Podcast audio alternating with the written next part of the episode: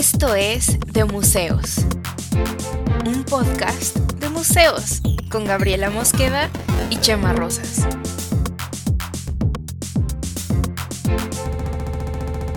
Bienvenidos. Hola, ¿cómo estás?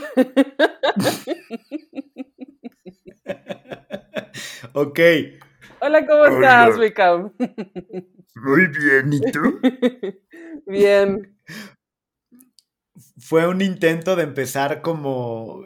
Ya no entiendo, ¿qué, qué fue? ¿Qué, había en tu mente a la hora de.? Solo las cosas que se me ocurren en el instante en el que me dices, ya le voy a picar. Hola. Porque ya lo hicimos todos, ya grité, ya me callé, ya dije buenos días, buenas tardes, buenas noches.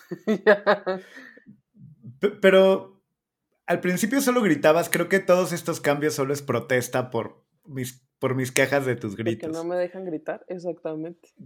Creo que solo eso. Y realmente el único problema es que se satura el audio y luego es un problema arreglar esos niveles. Fuera de eso, haz lo que quieras, o sea, no pasa nada. No, pero bueno, ¿cómo estás, Mika? Final de temporada. Final de temporada. Bien, bien. Eh, no voy a mentirlo, ha sido una semana de esas que uno dice, capitán, apenas es miércoles, pero, eh, pero bien, bien, la verdad, eh, no me puedo quejar. Como no, Milik, hay que perseguir la chuleta y todo eso que decimos los godines.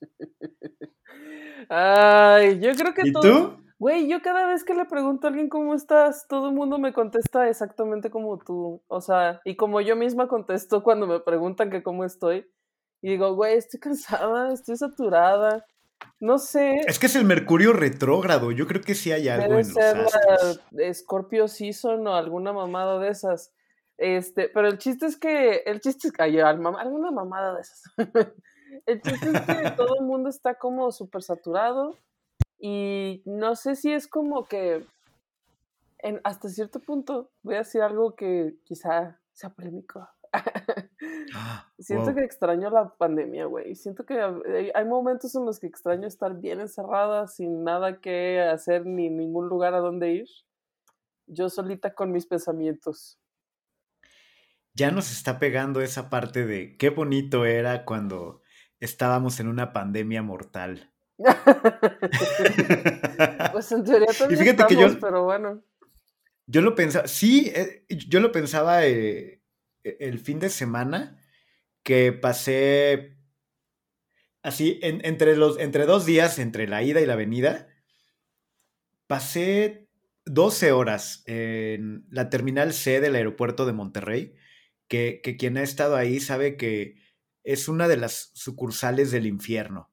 Eh, es una cosa fea, pero justo pensaba, uno uno pensaría que la pandemia ya, ya no, ya es cosa del pasado porque ya nadie usando cubrebocas, o sea, me tocó ver hasta un señor, digo, se vio muy decente y de esos que sacan el gargajo mientras y que sacan el gargajo y en vez de echarlo en la en el piso como porque pero pues es que estamos en aeropuerto y entonces classy este abrió el, bote de basura y entonces ahí lo aventó. Pero entonces yo dije, qué padre era cuando no tenía que salir de mi casa. Aparte, yo sabes, yo con cubrebocas y yo todavía así de paranoias. Yo, qué bonito era cuando. De hecho, Mika me está acordando que el año pasado, en diciembre, porque ya. Evidentemente ya cerramos el año, cerramos el año, cerramos este capítulo, cerramos este año de podcast. No sabemos si el año que entra habrá otra temporada de podcast. Esperemos a ver qué sucede. Pero no sabemos nada. No sabemos nada. Pero evidentemente ya se terminó este año para el podcast. Y este, y el año pasado, no sé por qué estaba haciendo esta, esta memoria. El año pasado nos vimos cuando yo fui en diciembre a León. Y, el Cam está, o sea, fui a su casa y el Cam estaba sentado del otro lado del sillón, así lo más lejos posible. y yo tardé en darme cuenta que era porque, pues porque no querías estar tan en contacto con nadie. O sea, no porque con nadie, porque COVID. Exacto. Porque COVID. Sí. Y pero yo ya para esa época yo recibía visitas, pero era como, ah, bueno, mira, pues Era solo tú te yo. quedas eres un- de, de aquel lado, una persona y tú de aquel lado de la casa, yo de este, o por lo menos de la sala, separados, porque sí, Y yo bien, pero Porque- de yo quiero abrazar gente. sí, y, y yo pensaba eso ahora eh, en el aeropuerto repleto de gente, todo así horrendo, y sí, sí extrañé e- esas épocas en las que te podías morir si salías, o por lo menos eso creíamos. Güey, ¿yo sabes qué hacía? Ah, Yo a veces me salía con el coche nomás a dar la vuelta.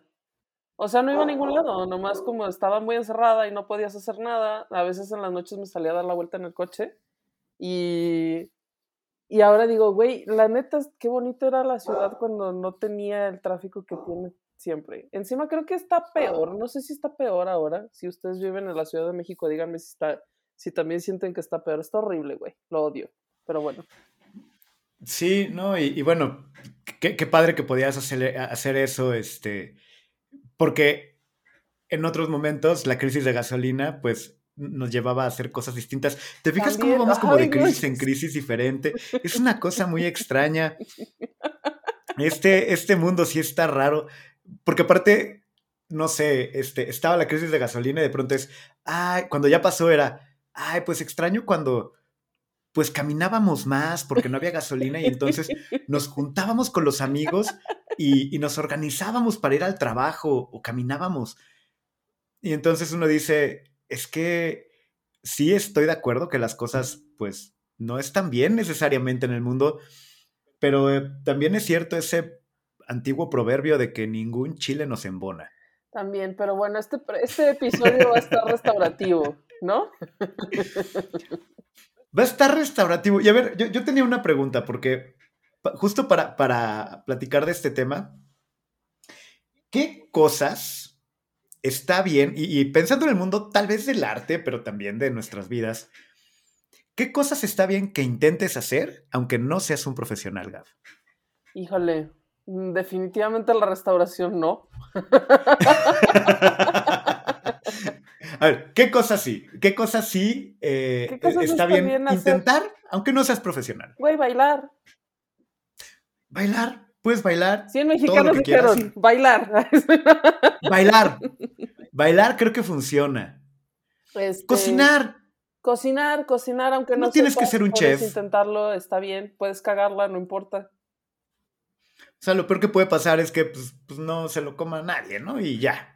Pues sí, exacto. Lo peor que puede pasar. Digo, desperdicias comida, lo cual no está padre, pero tampoco es como que... Bueno, puedes tan intentar terrible. arreglarlo, ¿no? De que si se te pasó Sí. sal, medio a ver si le echo más agua o le echo más crema o alguna cosa, ¿no? es el típico de le echo más crema para que sepa todo a crema y, y no a, a lo que preparé. Excelente truco. Viejo truco. si ustedes la cagaron alguna, la han cagado. Yo lo, yo yo lo he aplicado. Así aprendí uno. Justo, así es como aprende uno. Tal vez algún tipo de reparación menor en la casa.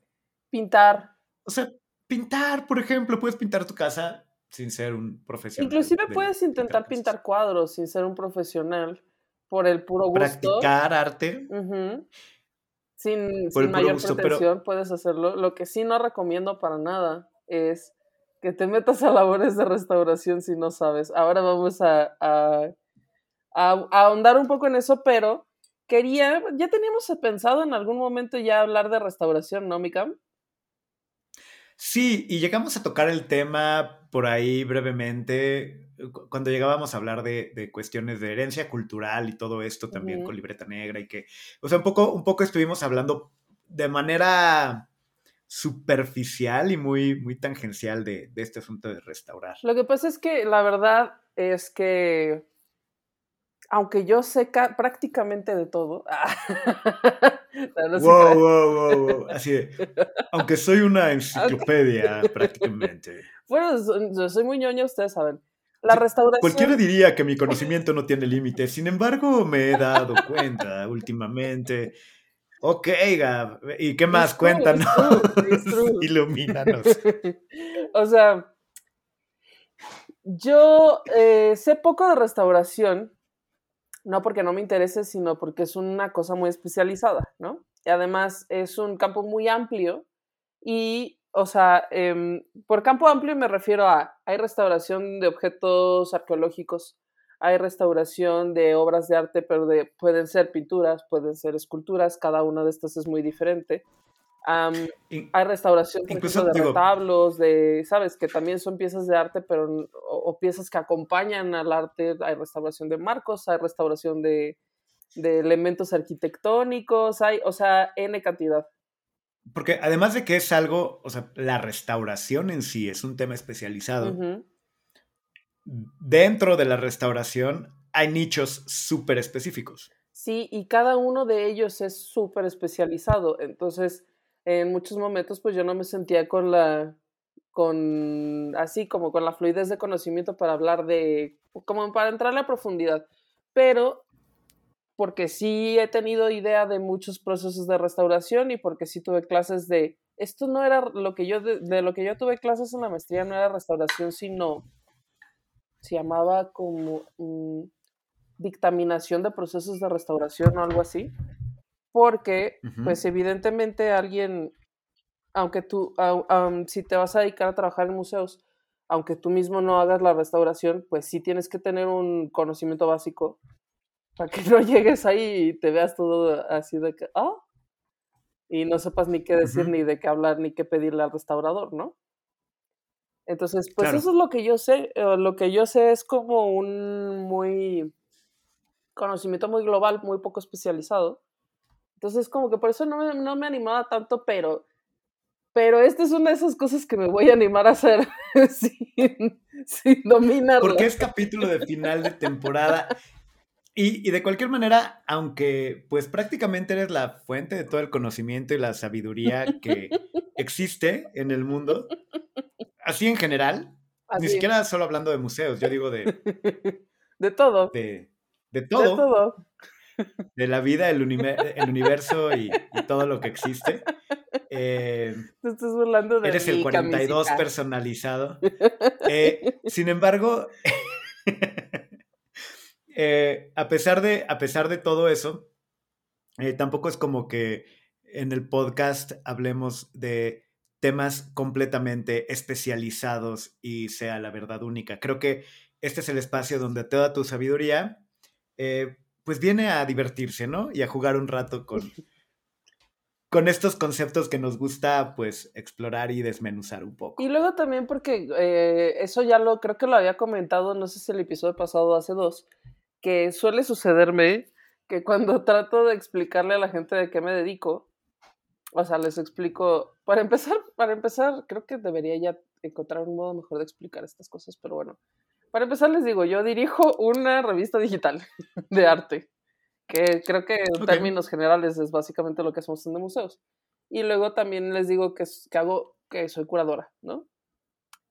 Eh, y entonces cuando les digo que soy curadora, siempre, no siempre, ah, eh, corrijo, muy frecuentemente me dicen, ah, entonces tú te dedicas a restaurar eh, los cuadros y así, ¿no?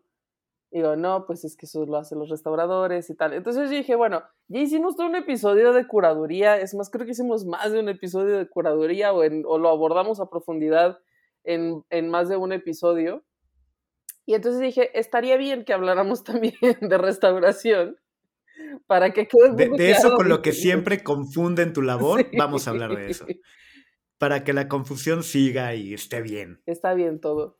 Y entonces, este, pues eso, eh, hablar de restauración un poquito. Yo quería más bien saber tú qué, tú qué conoces de restauración, tú qué sabes de qué se trata la restauración. Hay unos cuantos, yo creo que estos todo el mundo los ha visto, unos videos de TikTok. Estaban en Facebook, creo que yo los vi varias veces en Facebook, y otros en TikTok, de un güey que tiene un, como una empresa de restauración que se llama Baum, Baumgartner Restoration. Pues es un vato. Y entonces sus videos están muy vistosos.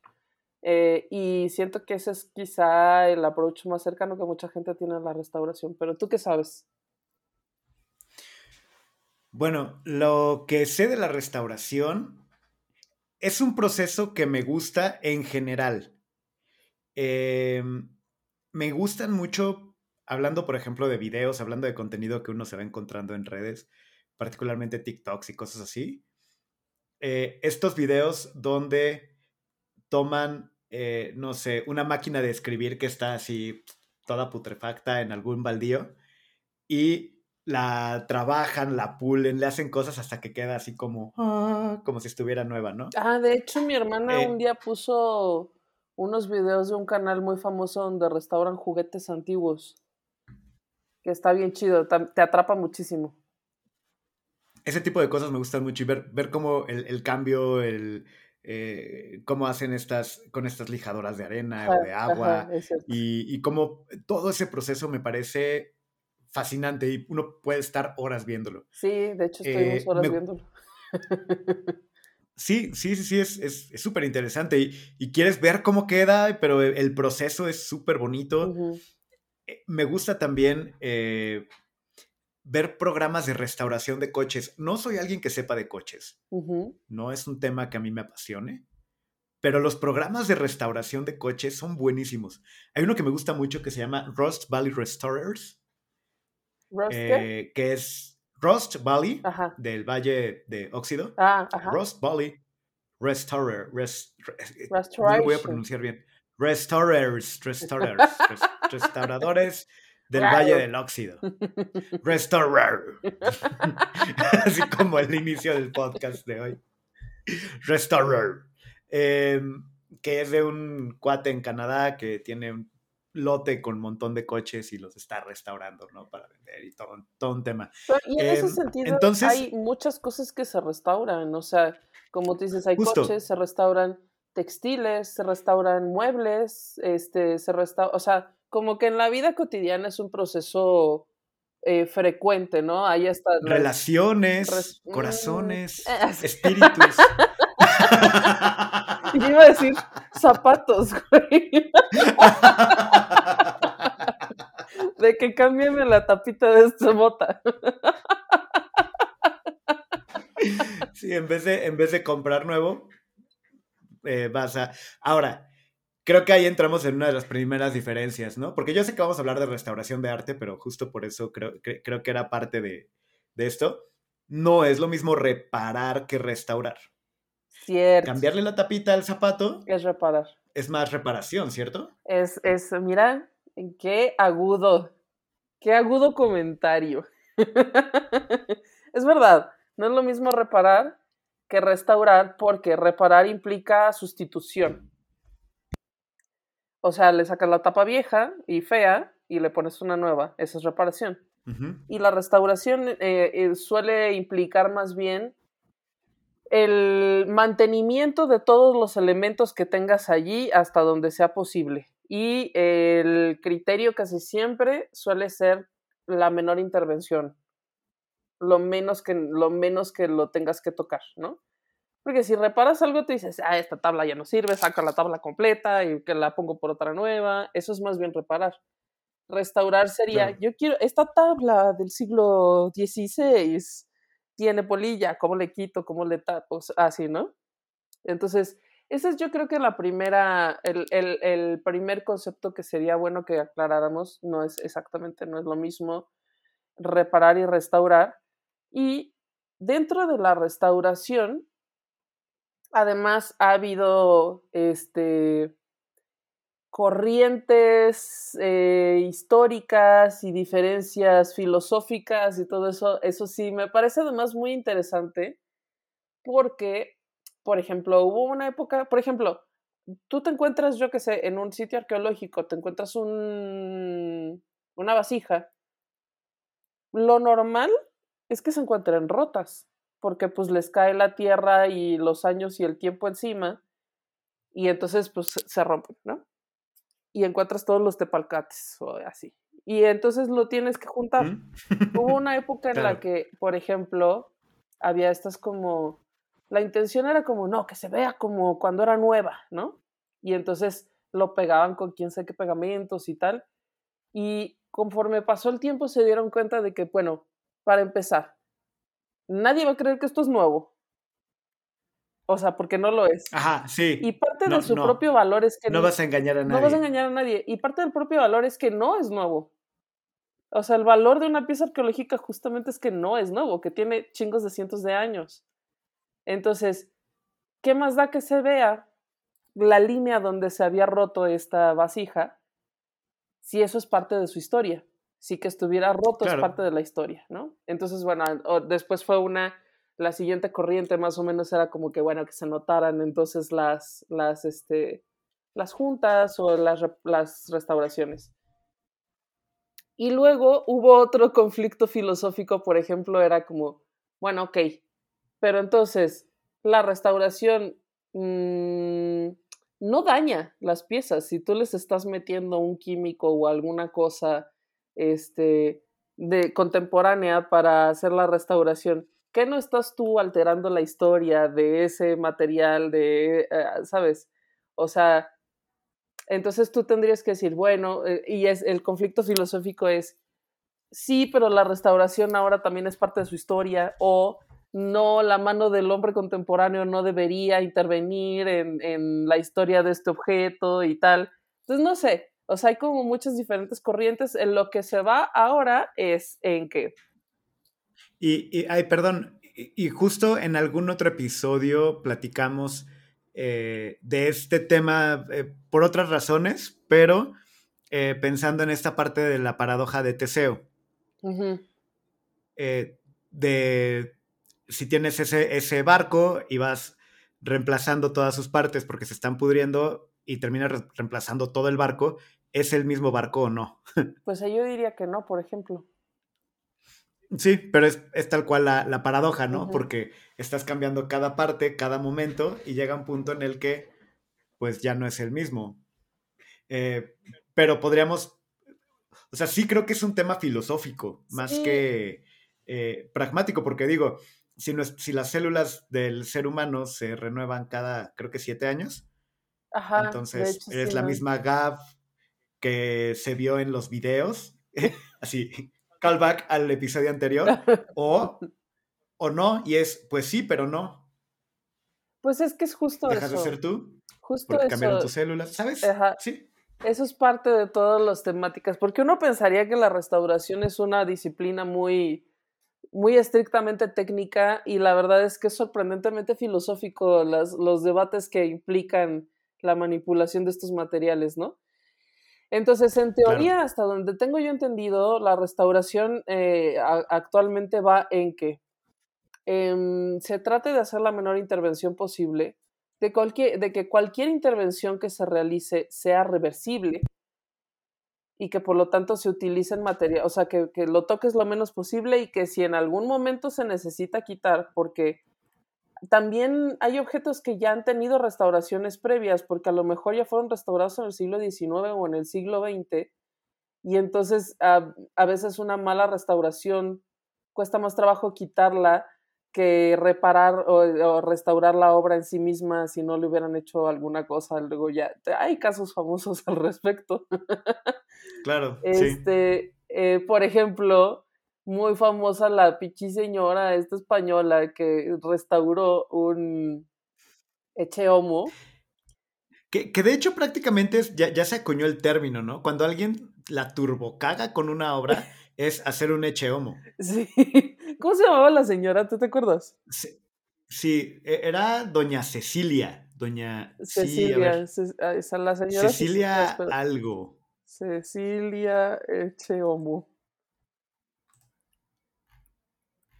Sí me acuerdo que era doña, doña Cecilia, la viejita. Cecilia Jiménez y su Eche Homo, de vergüenza nacional las salvadores del turismo.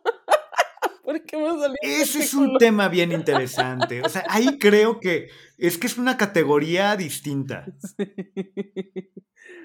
Porque, a ver, por ejemplo, es, era, y digo, eh, eh, yo creo que prácticamente todos conocemos el caso, a menos que hayas estado sin internet los últimos años y de pronto te topaste con este podcast, ¿no? No, creo, bueno, yo supongo que la Imaginemos que desde 2012 no...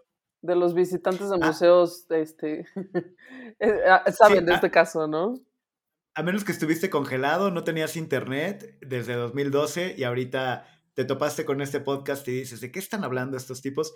El, el, el, el, el Cristo de Borja Eh, Cecilia Jiménez de Cristo de Borja, sí. El, el Homo, Homo es un tipo de pintura que este, muestran a Jesús todo sangrado, que es, o, o, sea, es de latín, es este hombre, o miren a este hombre, o algo así es la traducción, porque se supone que es que después de que lo latigaron y lo, y lo le pusieron la corona y bla, bla, bla, mmm, Pilatos lo presentó al pueblo y dijo así como de que mírenlo. Entonces, ese, ese momento es el que se retratan en este tipo de eh, pinturas que se llaman Este es el hombre. Este es el hombre, Ajá. este es el hombre, ajá. Entonces, de es- ese es el tema de estas pinturas. Hay muchos más homos que el que destruyó a esta señora. Y, y- y ahora, por ejemplo, a ver, y, y creo que por eso el Eche Homo es una categoría de, de restauración y no, y sí, y no en sí misma. Ajá. Porque, ok, es el, el Eche Homo en de, de- de- de Borja o en Borja. Borja no es que haya sido el autor, es el lugar en el que está ese Homo. Exacto, estaba en una capillita de un pueblito de Borja, eh, que es una ciudad en España. Cuando nos preguntamos, ah, ¿quién era esta señora? Sí, Cecilia. ¿Quién fue el autor original del Eche Homo? de Pues ya no sabemos, porque creo que se perdió. Es que estaba, estaba, era un fresco que estaba en la capilla. y, y tiene autor y es algo de Martín algo, porque me acuerdo, me acuerdo que sí es ubicable el autor ¿Así? A ver. y es una pintura de los 30, ni siquiera es así tan antigua. Pero, pero no, era intrascendente. No, te, te mentiría, pero sí me acuerdo que en algún momento sí estaba muy identificado, pero no nos importa. No. No era importante hasta que la restauración Es que, perdón, es que estaba buscando y vi. Tenía mucho sin verle. El echevo. y también me quedó Ah, es que es buenísima. Ay, pinche Es una belleza. Jiménez. Qué chulada. Es que, por favor, digo, ahorita yo creo que para YouTube lo vamos a poner, pero se... Ah, Elías García Martínez. Ah, ok, ya le encontraste, eso estaba buscando yo. Es es el Google más rápido del condado. Este, Pues claro. Elías, Elías García Martínez. Pero nos acordamos más de Cecilia. claro. Porque además. Y, y es un tema, ¿eh? O sea, y, y- y sí, porque terminó rescatando al- a- económicamente parte de la comunidad, atrayendo turismo, por la, porque la gente iba a ver al, al- al Jesús este, deforme, al es que parece un moped. Jesús. yo, yo le veo cara como de. Ah, no son changos, pero son como Rafiki. Ah, mandriles. Un poco cara de mandril, ¿no? Corrección, conozco a tu padre. ¿No? Valgue, dale, vengue, dale, chenda. Un poco sí. Un poco Un sí. poco, ¿no? Pero, pero también parece un moped, güey. Parece que te va a Sí. enseñar a contar los números. Pero bueno, el chiste es que, eh, por ejemplo, esto es, un, esto es un claro ejemplo de lo que no debería suceder nunca. Y el hecho de que haya, de que haya terminado siendo un fenómeno que impulsó el turismo de Pichi Borja, pues tampoco es justificación, güey. O sea, es un error, es un craso Pero- error eh, convertido en fenómeno mediático. Y creo que funcionó tan bien como fenómeno mediático e e incluso terminó rescatando la economía de un pueblo porque por la ingenuidad. Sí. Eh, Yo, yo creo que la, la ingenuidad del acto de esa restauración, estoy haciendo comillas para los que nos están escuchando en Spotify, esa ingenuidad de, pues yo vi al Jesús todo demacrado, descarapelado literalmente, Sí. porque descarapelado, pelado de la cara, ja, porque era la cara. Qué pésimo, ya sé, por favor, perdóname. Este, ese Jesús descarapelado y, y decir, ay, pues es que lo quise arreglar y, y de una forma como tan ingenua, tan bondadosa incluso. Por eso yo creo que funcionó y por eso se convirtió en un icono. O sea, esto es cultura pop, esto es arte. Sí, y es genuinamente humor involuntario. O sea, también por eso nos, nos pareció como tan, tan chistoso. Pero bueno, este es exactamente el proceso que no debería seguirse nunca cuando se hace una restauración. Hay todo un proceso. Y entonces el primero, el primero, primero, bueno, vamos a hablar de específicamente de restauración de obras de arte, porque la verdad es que si, si poco conozco de restauración es de obras de arte, cero tengo conocimiento de restauración de juguetes, de restauración de muebles, de restauración de, de coches, menos, o sea, no. O, sí, o, tal cual, digo, si quieren ver más de ese tipo de cosas, ven Los Restauradores en History Channel. Y ese canal, no sé cuál es, le voy a preguntar a mi hermana, pero el canal de YouTube donde restauran juguetes, güey, está cabrón. Sí. Me, además, ya lo ves todo, todo así perfecto, brillosito, y dices, ¡ah! Y qué digo, sí, para eso están esos canales, pero como esto es de museos y hablamos de cosas artísticas elevadas, hablaremos de restauración de obra de arte. Restauración de obra de arte. Y un poco de restauración arqueológica, que tienen más o menos los mismos criterios. Ah, eh, digamos, el proceso tiene esos criterios, Em, y, pero eh, e, evidentemente hay una especialización muy cabrona en cada uno de ellos, ¿no? Entonces, pues bueno, lo primero que tienes que hacer cuando tienes una obra que eh, tú ves que está dañada y la vas a, y la llevas a con un restaurador. Bueno, aquí hay otra cosa, ¿no? Em, hay restauradores privados y hay restauradores, este, institucionales, hay restauradores que trabajan full time en en museos o en centros de investigación y de restauración a donde mandan las obras de los museos institucionales y demás, ¿no? Entonces, pero pongamos eh, un ejemplo que suele ser un ejemplo común, ¿no? Tú, a ti tu abuelita te heredó un cuadro de una virgencita o algo así, ¿no? Ok. Tú tienes el cuadro, pero el cuadro tú ves porque pues te lo heredó tu abuela, no sabes ni cuántos años tiene, no sabes ni quién lo pintó, no sabes nada, lo ves ahí medio oscuro, no alcanzas ni a distinguir bien de, qué, de qué va el cuadro, ¿no? Em, decides llevarlo con un restaurador. El proceso que tendría que seguirse, también habrá quien no, no, lo haga tan así, pero bueno. O sea, antes, antes de echarle este desengrasante de cocina y un trapo. Ajá. Sí, porque es probablemente lo que yo haría. Cero recomiendo que le echen brazo antigrasa, güey. es que igual si tiene como cochambre, mira, eso lo quita y listo, ¿no? No, pues no. Pero este, bueno, lo que deberían hacerlo es, llevarlo a que se le haga una dictaminación a ver qué, qué, conviene hacer con ese cuadro, ¿no? A lo mejor quien lo dictamina lo ve y te dice, mm, eh, eh, ya esta tela está súper este, desgastada, a lo mejor no conviene ni moverlo, ¿no? Puede ser. O a lo mejor alguien te dice, la verdad es que esto no tiene el gran valor, así como lo tienes, así se puede quedar. También puede ser, ¿no?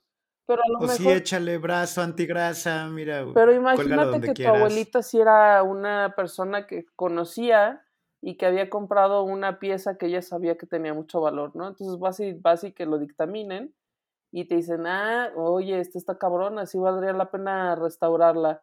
Entonces lo Es propiedad eh, del patrimonio cultural nacional y te la expropiamos. No. Y entonces ya no te preocupes. Yo no, ah, ok, perdón. el cuadro de mi abuelita.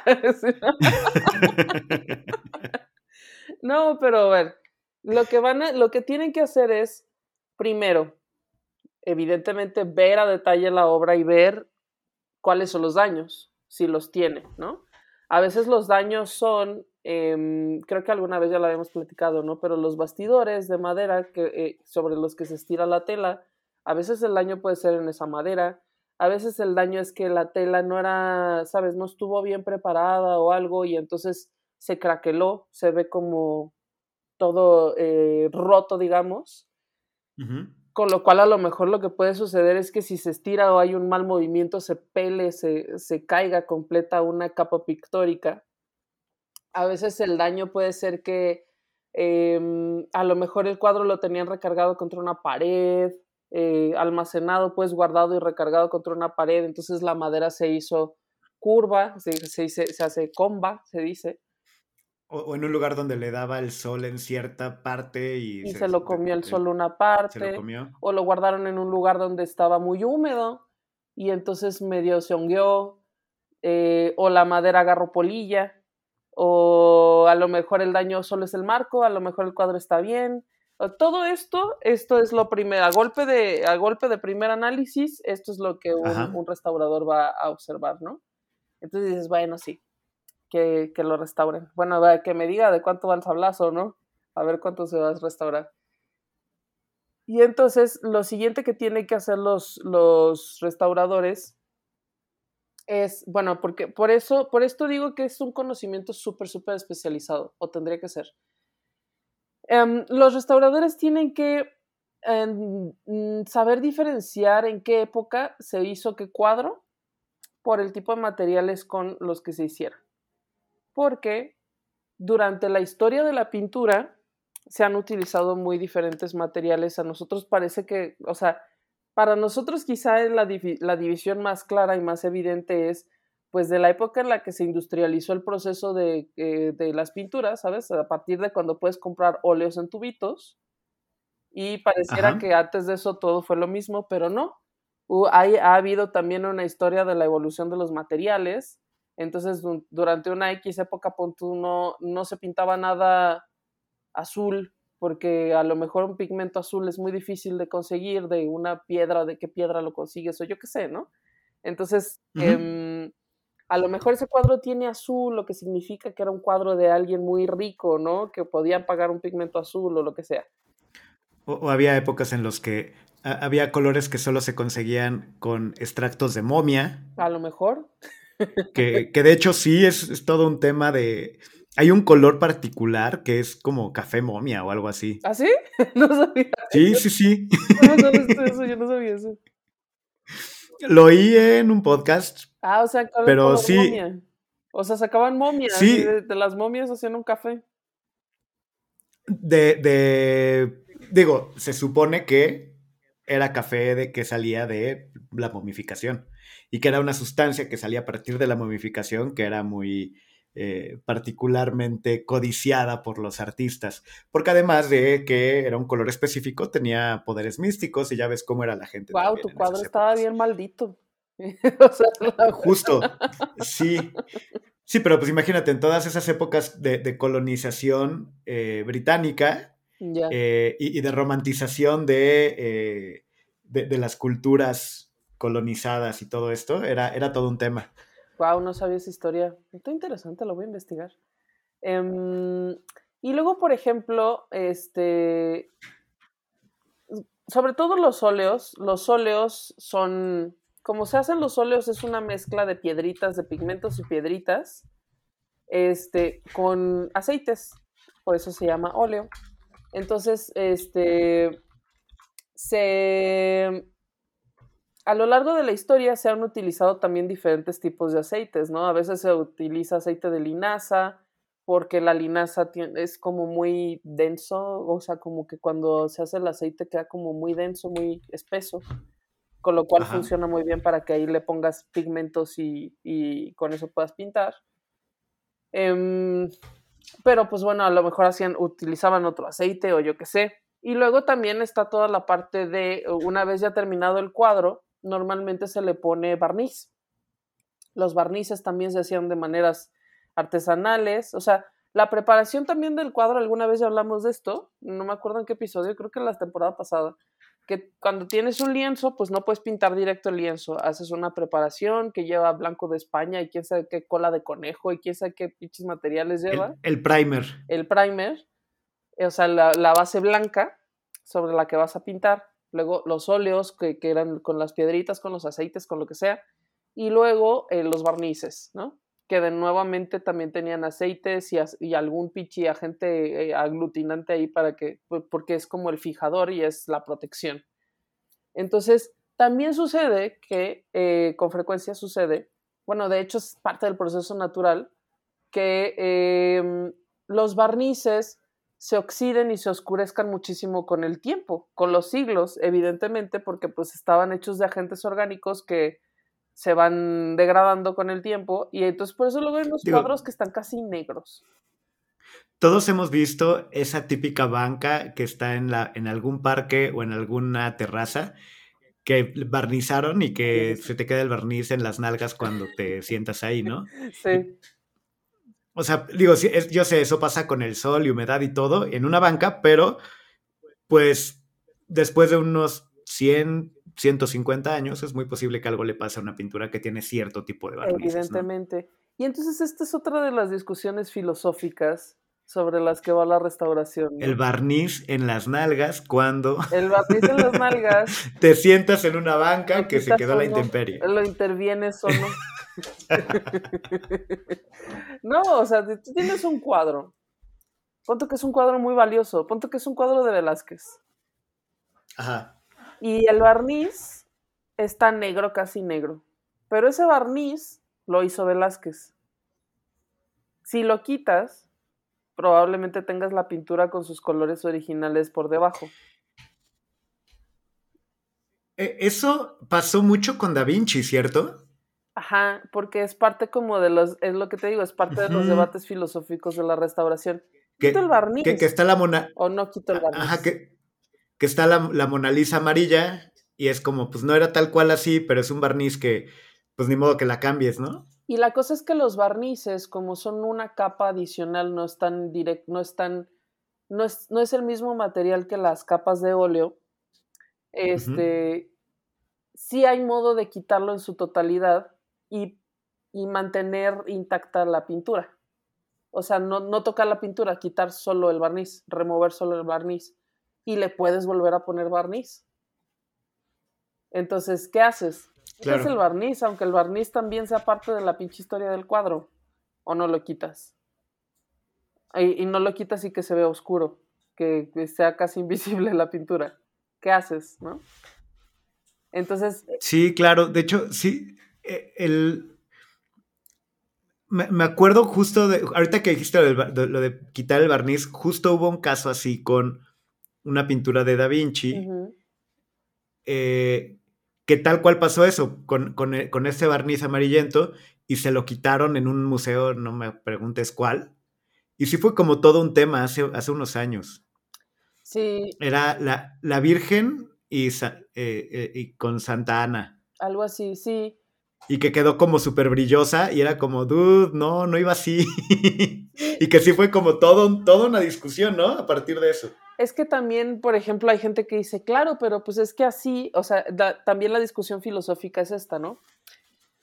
Pero si así la pintó el, pintor, en este caso, en este ejemplo, digamos, si así la pintó Velázquez, pues evidentemente así es como quería que se viera. Velázquez probablemente no pensó en 200 años, quiero que esto se siga viendo así o asá. Pero em, pero como la pintó originalmente es como en teoría tendría que haberse visto. No tendrías, según otros criterios, tú por qué ver eh, esa pintura, digamos, nublada, ahumada por los años del barniz. ¿Por qué si lo puedes quitar y ponerle uno nuevo? Y que quede como originalmente el artista pensó que se tendría que ver.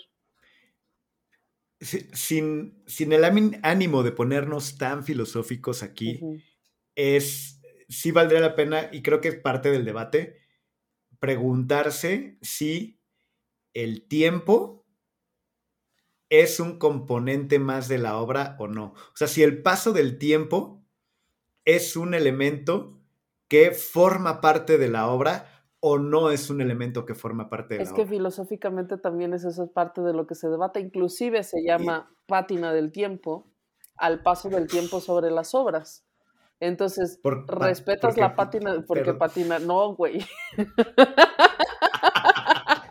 Mira, me encanta que ya te anticipas mi chiste imbécil y me detienes.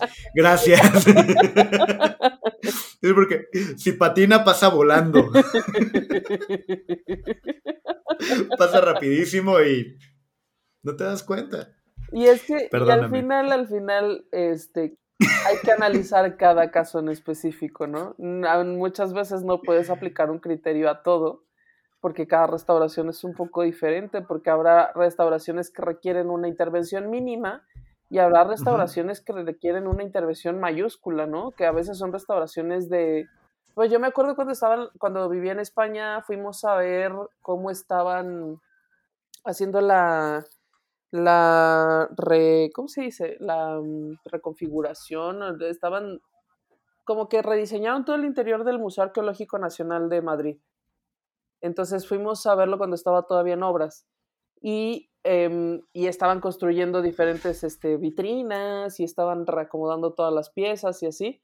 Y al mismo tiempo estaban aprovechando, porque como estaba el museo cerrado, estaban aprovechando para hacer unas restauraciones de unos tapices gigantes, ¿no? Y entonces me acuerdo que cuando fuimos allí y nos dije, ah, aquí están los tapices que están restaurando y así, eh, nos dijeron, ah, que estos llevan como tres años, que ya lo están, tienen, tienen hace como tres años que están restaurando estos tapices, ¿no? Entonces, pues evidentemente esta restauración era mayúscula, pero eh, bueno, y además restauración de textiles, que es como otra cosa muy especializada, muy diferente, ¿no? Pero, ah, pues por eso hay, hay obras a las que a lo mejor solo le tienes que arreglar una pequeña craquelada que tiene en medio o lo que sea, y hay otras obras que, que necesitan un, un trabajo mucho mayor, ¿no? Y luego también hay, otra, hay otro criterio que es cuando los daños no son por el tiempo o por el descuido, sino cuando son intencionales. Cuando ya hablamos en el episodio de mm, este de ah, el de la sopa, el de los mesos que se pegan a los cuadros. A los, vidrios. sopa de caracol. Sopa de girasol. Eso. Este muchas, bueno, no es, estos específicamente no están dañando las obras intencionalmente, aunque podrían, pero bueno. Em, pero sí ha habido a lo largo de la historia gente que ha dañado intencionalmente obras, mármoles, cuadros, han navajeado cuadros y cosas por el estilo. Y entonces eso evidentemente requiere otro tipo de trabajo de restauración. Este, con otra, con otra especialización, ¿no? Pues cómo, cómo restauras un cuadro que, que lo navajearon por en medio. Pues, no sé, hay que hacer dictamen, hay que hacer todo esto. Y, em, y, si vale la pena hacerlo o tomar en cuenta esa navajeada como pátina del tiempo. ¿Cómo? Como hace poquito, eso me dio mucha risa. También podrías dejarlo, ¿no? También podrías decir, es parte de la historia de ese padre que vio un loco y lo navajeó. ¿Qué pasa si a alguien se le ocurre restauremos a, la, Venus y pongámosle brazos? Pues creo que, mm, fíjate que no, no estoy segura, no quiero hablar tan al aire, pero creo que alguna vez lo intentaron. Pero estás de acuerdo que es como... Ah? Sí. O sea, sería muy extraño que vamos a ponerle brazos. Y sí, en algún momento tuvo brazos, pero, pero ponerle brazos ahora sería, no sé, sería raro. Pero bueno. Creo que es lo que dices de cada caso. cada, caso tiene sus especificidades, ¿no? Entonces, por lo tanto, se hace el dictamen. se determina en qué periodo se hizo la obra y los materiales. Se, elabora un documento muy a profundidad de es que esto y esto se necesita y no sé qué.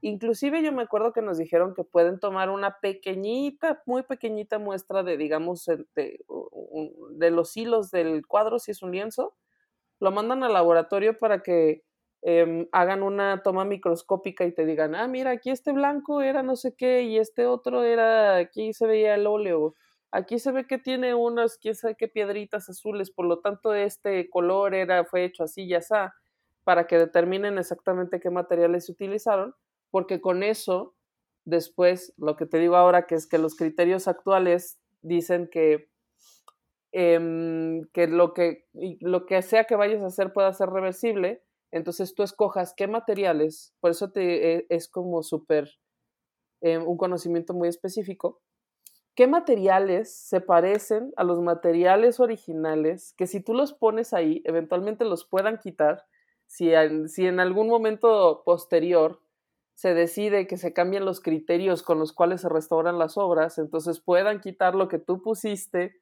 para que no estés, eh, que, porque tú no eres el autor del cuadro, entonces, ¿sabes? Que, que tu mano sea lo menos visible posible. Y luego, pero también hay otra parte que es como, ¿qué haces cuando te falta un cacho de cuadro? Cuando puedes, o sea, no sé, pon tú que había un, un pasto ahí, pasto y cielo, y te falta una cacho ahí en medio. Tú claramente sabes que ahí falta pasto y cielo. Pero no puedes. claramente sabes que es el fondo de. claramente sabes que es el fondo de escritorio de Windows. Pero tú no le puedes pintar ahí porque tú no eres el artista, eres un restaurador. Entonces, ¿cómo lo hacen? Hay unas que dicen, pues puedes imitar de algún, de algún modo una, hay tipos de brochazo con los que tú señalas que esa parte fue restaurada, porque son brochazos que van como mm, contrario a como está originalmente el cuadro. Hay unos que se llaman, creo que estarcidos, no me acuerdo cómo tienen nombres, este, para que tú sepas que esa parte fue restaurada, que esa parte que tú estás viendo que tenga el color puede ser original. O le pones el color, o lo dejas blanco, o lo dejas gris, o lo, así. Hay mil, este, pero, justo ahí creo que hay un tema y, justo em, a, partir de, o, tal vez en el centro de estas discusiones filosóficas y de que, terminan siendo eh, o sea, son discusiones filosóficas sobre la restauración, pero que terminan teniendo pues repercusiones técnicas, tecnológicas, eh, e, incluso políticas, ¿no? Este, a fin de cuentas. Eh, pero, pues es que en el centro uno podría poner, bueno, ¿cuál es el objetivo de esta restauración? Mm, o sea, ¿para qué lo restauras? Si lo que quieres es que no se vea que se restauró. Em, es que ¿Me explico? o sea, es, que es justo, eso es como son como ¿cuál es el objetivo? de las, de las restauraciones. Porque te estás ya preguntando cosas sobre eh, el ser de eh, eh, esa obra, ¿no? Esto es obra, esto es intervención, esto es restauración, o es autoría, o es este o es conocimiento de materiales, o es, o aboga por la lectura de un público que lo va a ver, entonces lo va a entender completo, o, o le estás quitando la, la historia de que ha pasado el tiempo por esta obra, o sea, es como todo muy denso. Siento que o, la dejas original. podría dedicar, la verdad. Siento que estaría pensando en todas estas cosas así antes de trabajar. ¿Qué pasa si la dejas igualita a como, a, como la planteó el autor original. O sea, la dejas como si acabara de salir del taller del artista, pero irreconocible para los contemporáneos. ¿O qué pasa es decir, quítale lo verde a la Estatua de la Libertad. completamente a partir de la obra, que como el Eche Homo. Como el Eche Homo. Sí, o imagínate, quitarle lo verde a la Estatua de la Libertad, que es la, la, la pátina del tiempo. O un, asunto con el que estoy seguro que tú tienes alguna perspectiva específica, que es el caballito, ¿no? Sí, la escultura del caballito. Mm. Que ahí también hubo un tema extraño de restauración que, no sé bien bien dónde estuvo la, discusión, pero sé que fue todo un tema. Fue todo un tema porque este, contrataron un despacho de... Es que no eran como restauradores. O sea, el, el caballito necesitaba una limpieza, digamos, ¿no? Eh, las esculturas que están en exterior cada tanto se someten a ciertas limpiezas, pero tienen que ser hechas por restauradores especializados porque los materiales, la historia y tal. Entonces, aparentemente contrataron ahí unos X de que les dijeron, ay, límpialo. Em, y además, eh, probablemente temas de corrupción y cosas que eh, envueltas ahí. ¿no? no, eso no. eso era antes. Hoy ya no. Pues bueno, el chiste, es, que, el chiste es que le aplicaron un quién sabe qué ácido a, a la escultura del caballito. Y entonces en las partes donde es más angosta la escultura, es decir, las patas del caballo, que además son lo que lo sostiene, pues hicieron un daño. En, la escultura y en los caballos, ¿no? O sea. Sí, eh, hicieron un daño aparentemente muy severo que después de eso tuvieron que volver a restaurarlo y de, o sea, pero y este proceso de que según lo estaban limpiando, de creo que se tardaron un año y luego para restaurarlo, creo que se tardaron como cuatro. Y entonces todo ese tiempo estuvo tapado allí. Encima yo creo que también tiene que ver de que no, pues ya no hay dinero, ya no hay dinero, ya no lo restauren. Y entonces, pues cambió la administración. Cambió la administración y tal, hasta donde tengo entendido ahorita medio que lograron estabilizarlo. Tampoco sé si esa estabilización implica que le tuvieron que intervenir para meterle metal del que, o sea, como sabes, como para sustituir el metal que habían dañado para que todavía pudiera sostenerse esa escultura, o sea, mil cosas, ¿no? Pero bueno, eh, eh, eh, es que me estoy brincando todos los puntos, ya casi se nos acaba el programa. Sí, sí, sí, perdón, perdón. Pero bueno, se hace el dictamen, se analizan los materiales, la historia, se debate filosóficamente a profundidad y luego se comienza el proceso de restauración Em, en el que se, decide si se usan quién sé qué pinceladas, si se quita, si se pone el barniz y no sé qué. Em, este proceso también suele ser muy largo porque es muy meticuloso, muy detallado y muy preciso. Entonces suele ser que las restauraciones tomen mucho tiempo. Y luego pues ya, regrésame el cuadro y ya decides si tú cuadro lo vuelven a colgar. Lo vuelves a colgar ahí donde le da el sol para que en otros 100 años vuelva a estar negro. para que eso se trata la restauración. Para, que lo cuelgues así en la cocina donde le dé el cochambre, así cuando prepares gorditas de chicharrón. Exacto, que la, no es la patina del tiempo, es la patina de la mugre de, de tu cocina, güey. La, la, la pátina que, se quita con brazo. Exacto. Pero bueno. y pues sí. Esas son las cosas y justo para ir... restauración, ¿eh? y para ir cerrando, ¿cuáles serían las tres ideas que, que podríamos quedarnos de este asunto de la restauración? Yo la primera que les diría es, no intenten limpiar las obras de arte con brazo antigrasa, la neta ninguna, ninguna que tengan, no le echen brazo. Digo, si, si tiene vidrio, pues le puedes echar Windex, ¿no? Al vidrio. Tampoco no pasa nada. mucho, pero bueno, pues ya. Si ustedes quieren echarle Windex. Yo eso sí hago, digo, tampoco es como que tenga.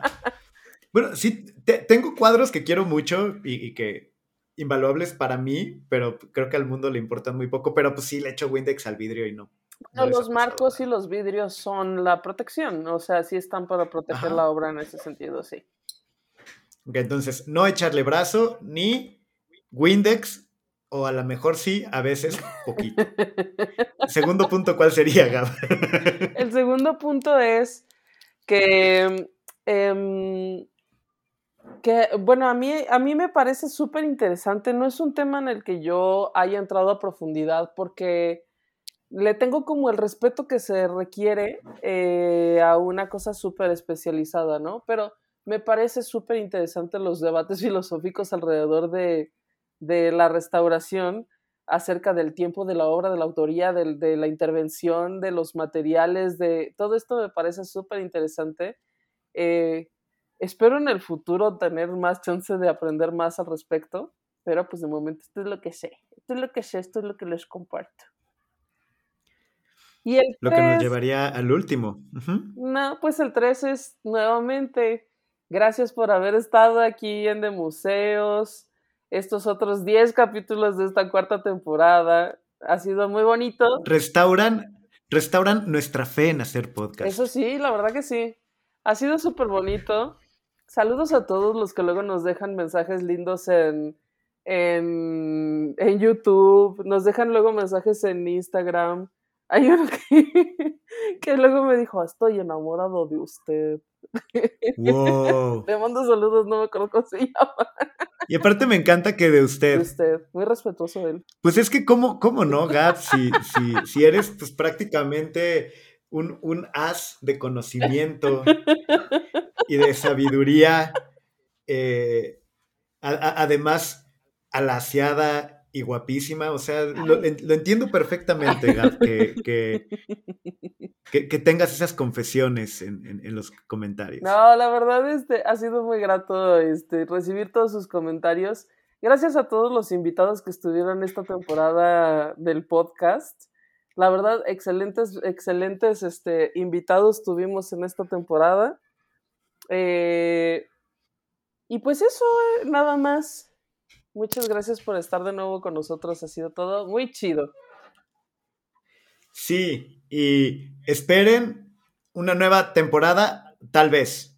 O no. O tal vez no. O sea, digo, pueden esperar lo que quieran. pero. por esperar, no se acaba. que esto no se acabe. lo que sí sabemos es que va a pasar algo. No sabemos qué. Pero pues hay que estar al pendiente, ¿no? Pero y bueno, para los que solo, para los que solo nos oyen en el podcast, este, están en, en, todas las redes, nosotros seguimos, aunque el podcast tenga pausa, seguimos en arroba de museos en Instagram y en Facebook, arroba de museos, no, arroba de museos en Instagram, Facebook y TikTok, y luego arroba de museos MX en Twitter y en YouTube, y la página web que es de museos.mx, y este y bueno, aunque no estemos hablando de las cosas del podcast, allí en todos estos espacios hay contenido permanentemente, excepto pues en diciembre que nos vamos a ir de vacaciones como todo el mundo, pero este pero vamos a las exposiciones y les contamos de qué van y hay mucho material ahí que pueden consultar acerca de qué, de qué se trata la escena del arte en la Ciudad de México principalmente. Y ya, y las tuyas, Ricam. Sí, pues a mí me encuentran en todos lados como Don Camisa o como Don Camisa-edu. Y pues ya, creo que, creo que eso es todo. Muchas, muchas gracias a todos los que nos han estado escuchando. Gab, qué gusto estar y cerrar una temporada más contigo. Y pues, eh, ojalá venga otra, esperemos, porque se puede esperar. Si no, pues quién sabe, ¿verdad? Lo importante es que estamos vivos, todavía. Pandemias, mira. ¿Eh? bien cabrón. Justo era así. Porque, mira, a fin de cuentas, uno estando vivo, ¿luego qué? Que si la pandemia, uno dice, mira, tercera guerra mundial. Ah, que uno dice, a fin de cuentas, ya. Creo que vamos cerrando el podcast. Muchas gracias a todos. Ay, que estén muy bien. Cuídense mucho. Esperamos que los volvamos a ver pronto. Chao, Gab. Chao, mi Cam, te quiero. Esto fue De Museos, un podcast de museos con Gabriela Mosqueda y Chama Rosas. Hasta la próxima.